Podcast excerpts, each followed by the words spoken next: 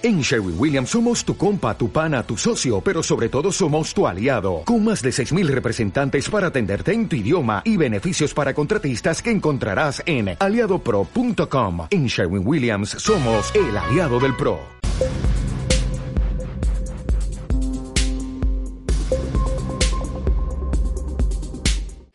Buenos días. Como director del Instituto Cervantes es una alegría, una satisfacción, un honor eh, darles la bienvenida a este acto delegado en homenaje de Pilar Valderrama. Aparte de la intervención de Carlos Aganzo y de Alicia Viladomat, eh, tenemos el honor de contar como testigos del legado con la presencia de Ana Elena Chacón Echevarría, ex vicepresidenta de Costa Rica y actual embajadora de Costa Rica en España, con el embajador Fernando Valderrama y eh, con José Ignacio Millán Valderrama en representación de la familia. Eh, es un acto para nosotros especial. Eh, yo quiero empezar por darle las gracias a nuestras amigas del Círculo Orellana, con las que colaboramos en un programa de reivindicación de la importancia del papel jugado por las mujeres en nuestra historia, porque gracias a nuestras orellanas entramos en contacto con Alicia y pusimos en marcha el legado y futuras colaboraciones. Eh, la verdad es que eh, homenajeamos a una poeta y a una dramaturga eh, que merecen estar que merece estar con su obra y con su historia en la caja de las letras. Siempre repito que en esta caja eh, afirmamos que la cultura es la, la verdadera riqueza de una sociedad y afirmamos que el mejor compromiso con el futuro es saber recibir las herencias, las buenas herencias del pasado. Pilar Valderrama fue una poeta y una dramaturga nacida entre el fin de siglo eh, literario, es decir, entre el modernismo y el 98 y la generación del 27. Eh, empezó, pues lo mismo que Juan Ramón Jiménez y Antonio Machado, con admiración por la obra que había transformado la lengua española, la obra de Rubén Darío, su primer libro, Las Piedras de Oret, que se publicó en 1923, tiene un homenaje a Rubén Darío y también a Amado Nervo, lo cual eh, certifica cuál es eh, la razón de sus orígenes como poetas. Pero poco después, y lo mismo que Juan Ramón y Antonio Machado, fue buscando una depuración.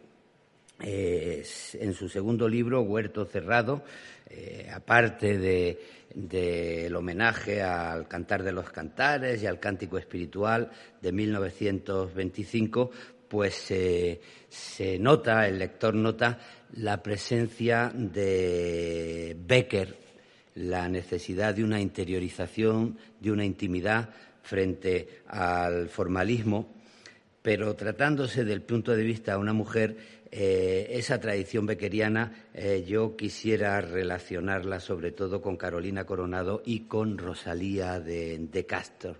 Y en ese sentido no me resisto a leer un poema que a mí me gusta mucho en la tradición de Carolina Coronado y de Rosalía de Castro, que se titula Me llamaban la rara. La condición de rareza que podía suponer eh, las actuaciones de una mujer eh, que se salía de las normas establecidas en torno a lo que debía ser lo femenino, sobre todo con la poesía por medio.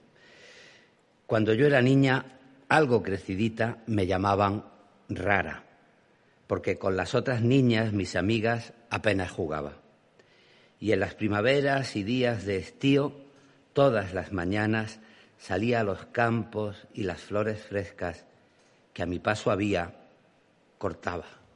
Y luego con ellas, formando un manojo, huía callada y en un rinconcito junto a un claro arroyo de corriente mansa, tendida a la sombra de frondosa acacia, las horas felices para mí pasaban.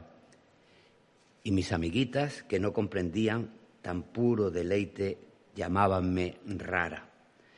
Cuando algunas veces jugando con ellas una transparente mariposa blanca pasaba a mi lado, tras ellas se me iban los ojos y el alma, y al verla alejarse sentíame llena de tristeza vaga, mientras mis amigas reían, reían, viendo en mis pupilas temblar una lágrima. Y formando un corro cantábanme coplas, llamándome rara. Cuando por las tardes, al sentir la tierra, la caricia blanda del sol, que al ponerse se, acerca a besarla, iban mis pupilas por el horizonte, siguiéndole ávidas a ignotas regiones etéreas, lejanas, y mirando, mirando al ocaso, despierta soñaba.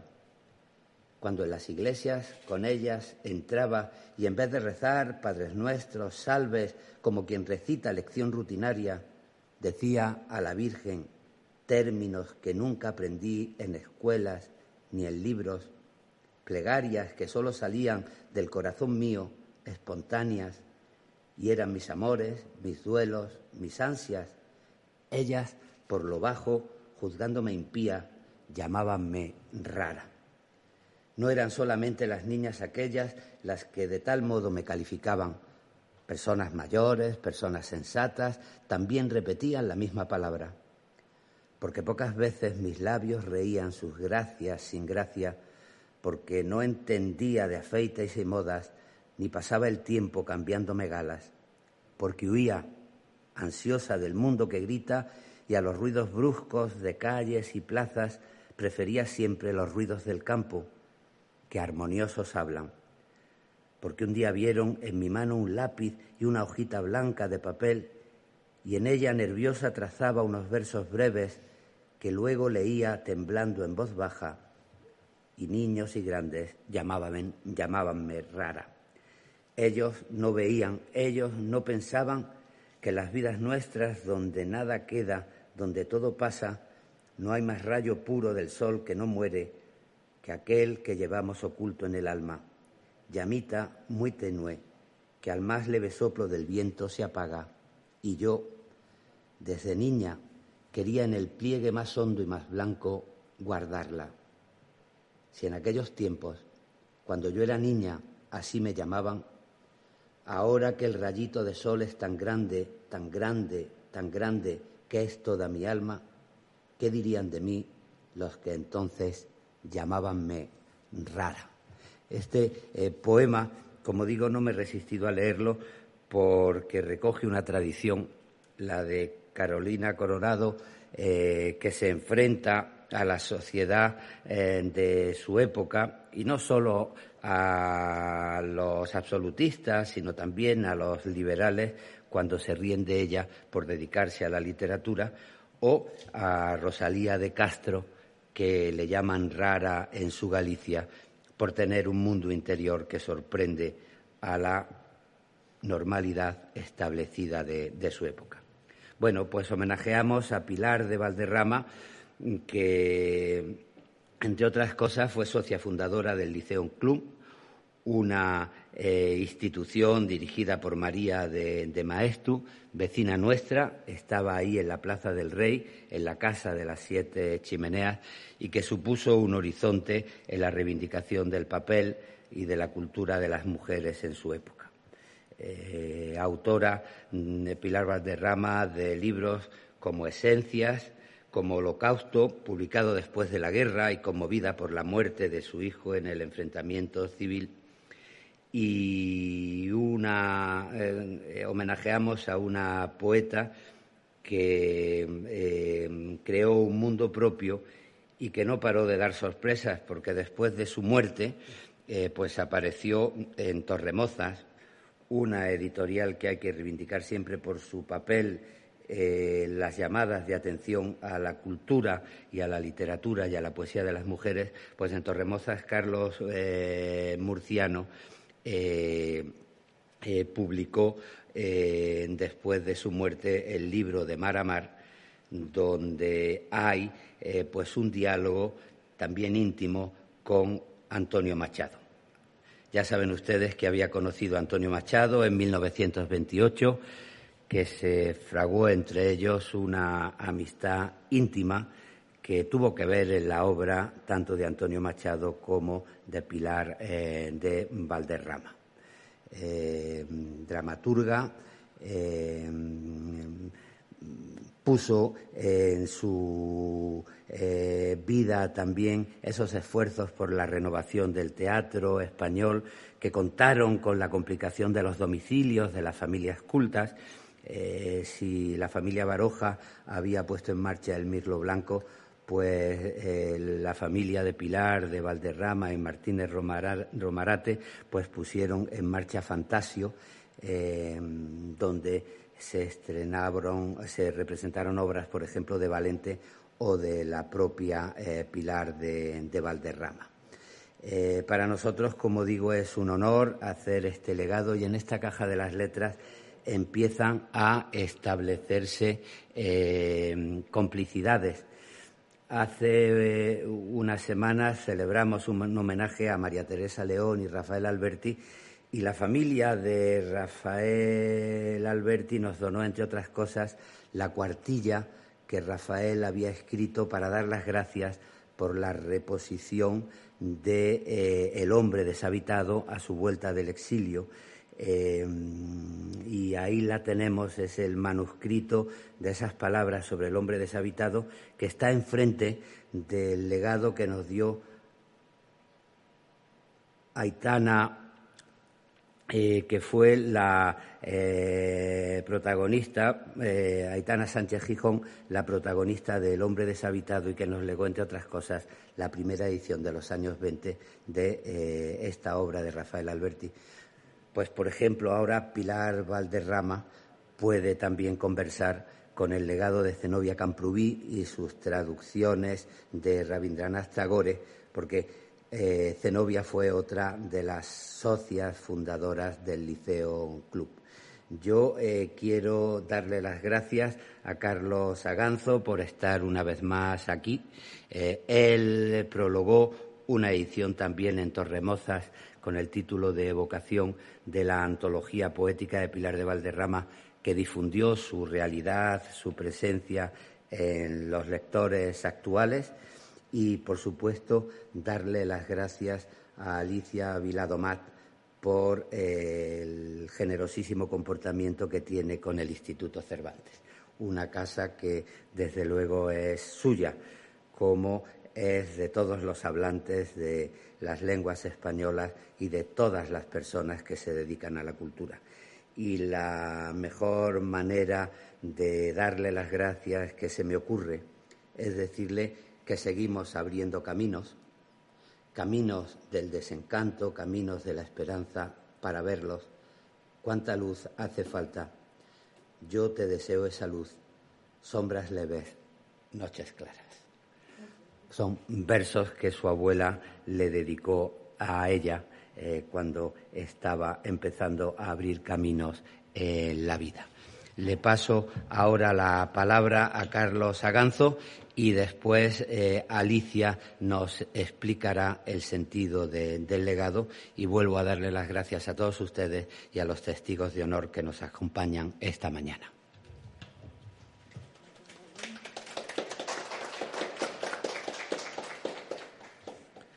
Muchas gracias, Luis. Bueno, hoy es un día importante. El nombre de Guiomar no es que no necesite que se le defienda, pero está ya por mérito propio en el Olimpo de los grandes eh, mitos literarios, yo que sé, al lado de, Laura, al lado de Beatriz o al lado de, no sé, de la Filis de, Quevedo. Es un, es un mito eh, literario por sí mismo, pero ese mismo mito que ha sido Guiomar ha ocultado durante mucho tiempo o durante demasiado tiempo lo que hoy estamos celebrando aquí, que es eh, quizá la puesta de largo, la puesta en escena oficial de, una escritora extraordinaria, ya lo, ha dicho Luis, una poeta y dramaturga absolutamente extraordinaria, que ha llegado y hasta aquí gracias al, tesón y al esfuerzo de, su nieta, eh, Alicia Viladomat, que no sabe contar los días, sino es eh, esforzándose por reivindicar el legado de la escritora y de la mujer eh, por encima incluso del, mito que ha sido siempre Guiomar, de Pilar de Valderrama.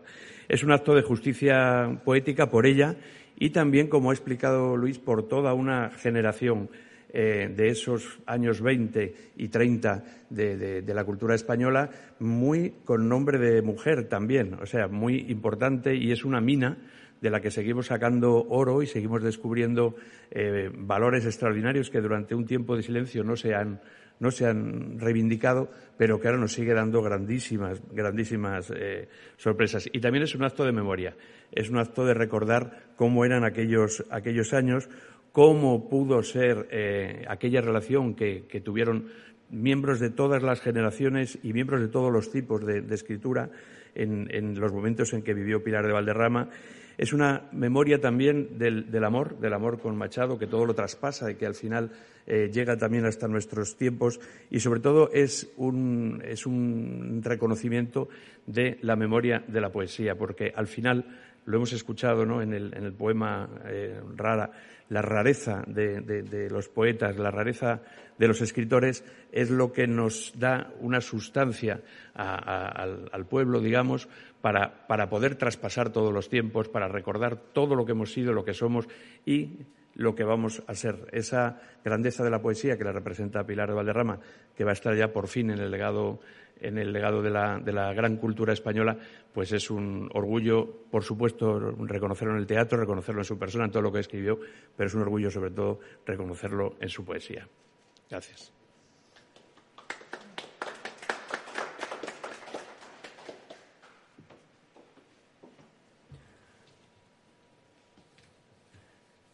Buenos días.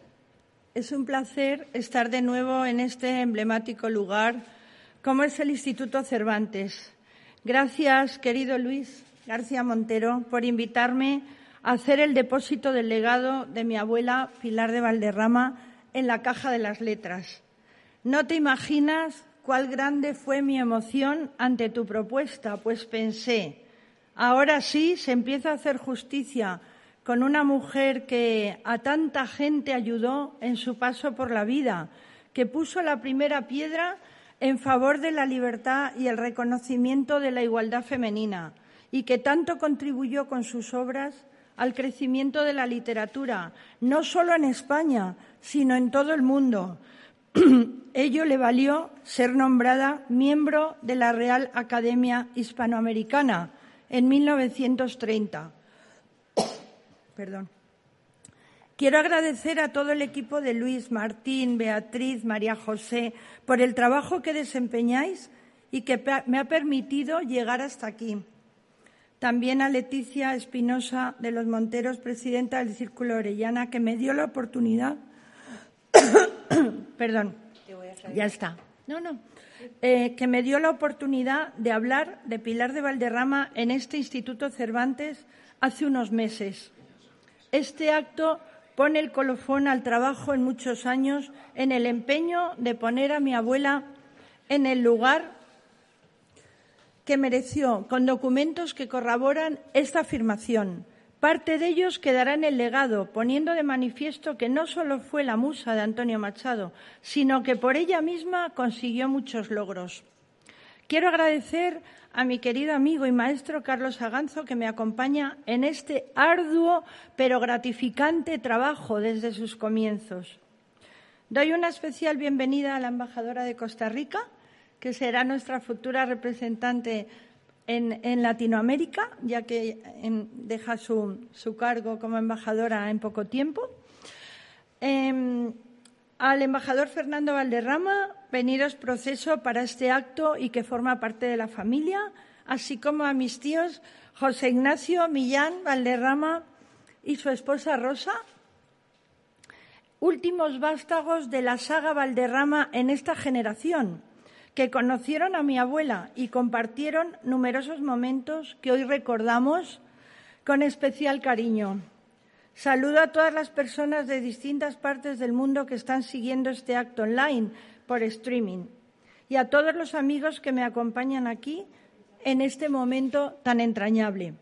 Como dije en mis palabras que siguieron a la conferencia que pronunció el exministro Miguel Ángel Moratinos el 23 de febrero en este lugar, Pilar Valderrama, la Guiomar de Machado, era mi abuela. Viví con ella hasta los 22 años y soy la única descendiente directa de su legado, lo que me proporciona una gran felicidad y me supone un buen reto. Más de 500 cartas con ida y vuelta de prestigiosos escritores de la generación del 27 y del 98, como Jorge Guillén, Gerardo Diego, Concha Espina, José Luis Cano, con infinidad de libros o poemarios dedicados por estos escritores, forman parte del archivo que estoy organizando. Estas misivas, la mayoría inéditas, hablan de Pilar de Valderrama como escritora, analizando su obra pormenorizadamente. Algunos de estos escritores se convierten en sus más fervientes confidentes, guardando el secreto que ella les había contado hasta el final de sus días, instándola a todos ellos a dejar sus escritos impresos para después. Así lo hicieron mi tía y mi madre, mi tía María Luz y mi madre, dando su beneplácito para que Plaza y Janés publicara sus memorias en 1981, recogidas en el libro Si soy yo donde nos relata la historia de su vida. Precisamente uno de los documentos que depositaré en la caja será el prólogo manuscrito por Jorge Guillén, buen amigo y su más preciado confidente. De igual modo, también entrarán en la caja de las letras las primeras ediciones de sus poemarios eh, Huerto Cerrado, Esencias, Holocausto, con una dedicatoria muy bonita a su marido, unidos ante este mismo dolor, y de Mar a Mar.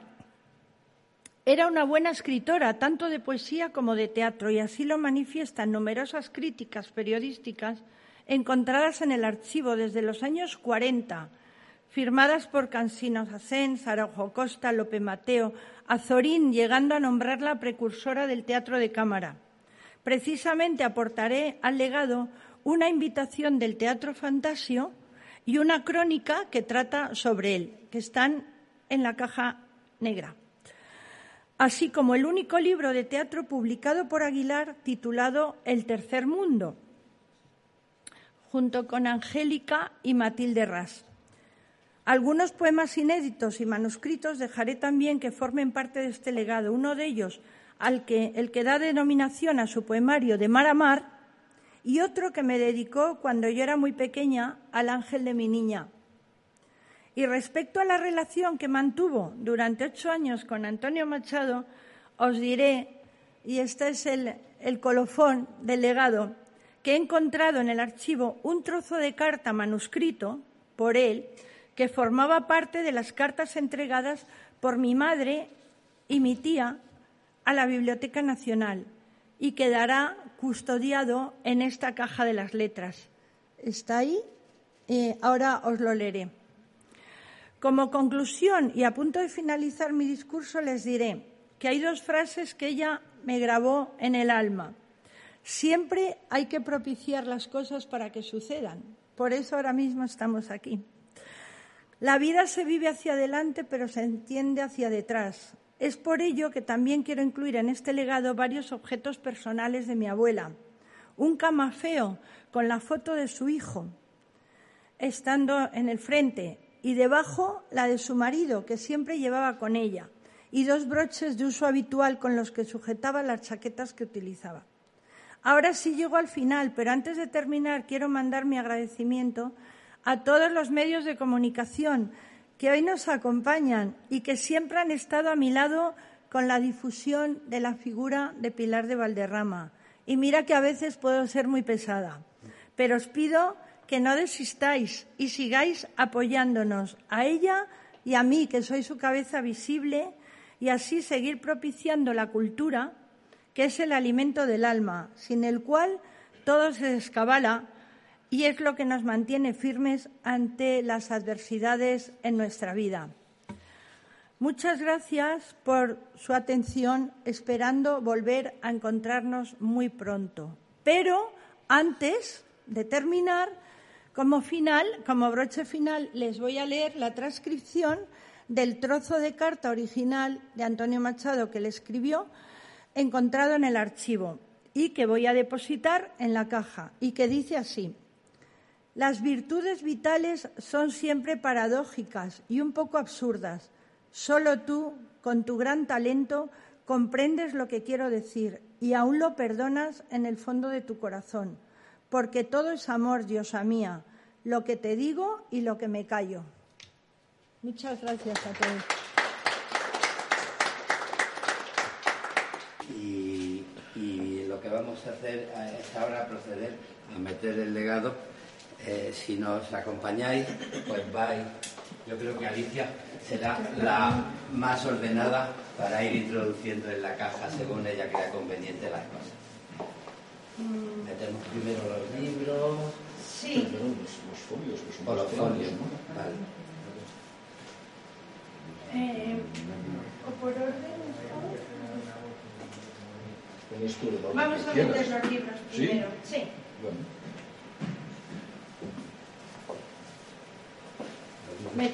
primero Huerto Cerrado, que está numerado, ¿eh?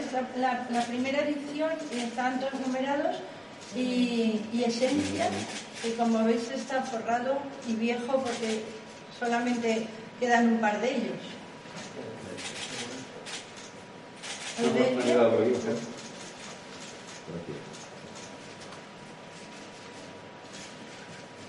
Está tratado con cuerdas. Mira, pueden meterlo muy al fondo. Sí. Para que no pierdas el lugar. Ahí. No, cabe Y estos dos, que son em, poemarios, este es Holocausto, con la dedicatoria a su marido para Rafael, unidos en este mismo dolor. Es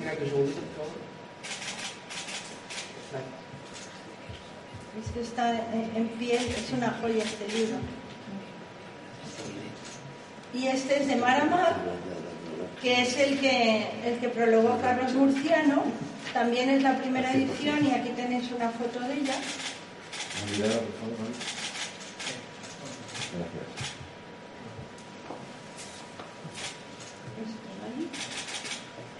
Qué emoción, por favor. Este es el libro que tampoco hay, está totalmente agotado, Teatro de Mujeres, que está junto con Alma Angélico y Matilde Ras. Este libro lo editó Aguilar, me parece que fue en 1930. Pero yo os digo que está, está hasta Esto sí que es una joya porque no queda por, ningún sitio.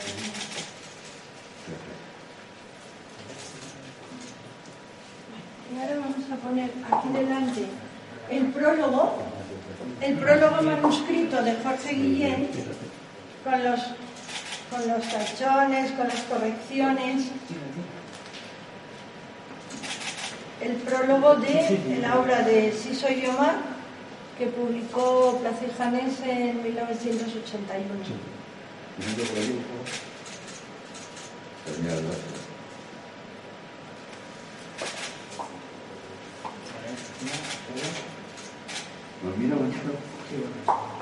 Y ahora vamos a poner eh, los dos poemas. El ángel de mi niña perdón, qué refracción, pero es que está tan. Está en. ¿Me pego más Sí, Que está en papel cebolla.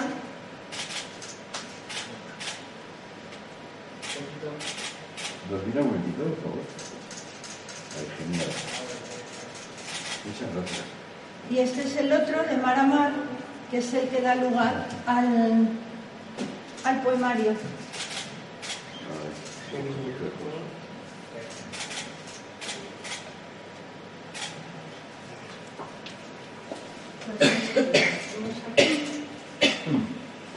Y ahora vamos a meter la del teatro. Esto es el, el programa del Fantasio y, y la crónica del periódico del Independiente. Y aquí se representó El sueño de las tres princesas, que todavía está inédito.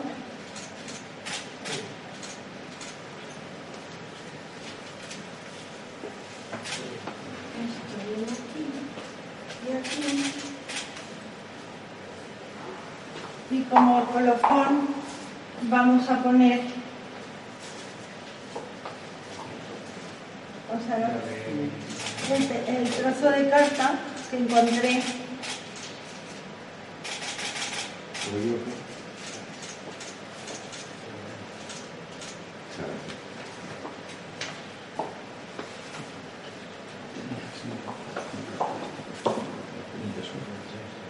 Y este es el, el camafeo con la foto de su hijo, de- debajo está la de su marido, también en blanco y negro y los broches que son broches de uso diario para, para agarrar sus chaquetas. Siempre llevo una chaqueta, siempre llevo una de de distintos tonos morados, violetas, y veis que los broches son siempre en esos tonos.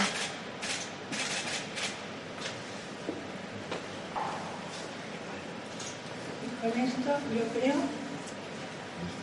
que ya está. Las cajas del antiguo Banco del Río de la Plata, como todas las cajas de caudales, tienen dos llaves. Una se la queda la institución y otra simbólicamente pasa a Alicia y a la familia. Muchas gracias, Luis. A ti. Qué privilegio.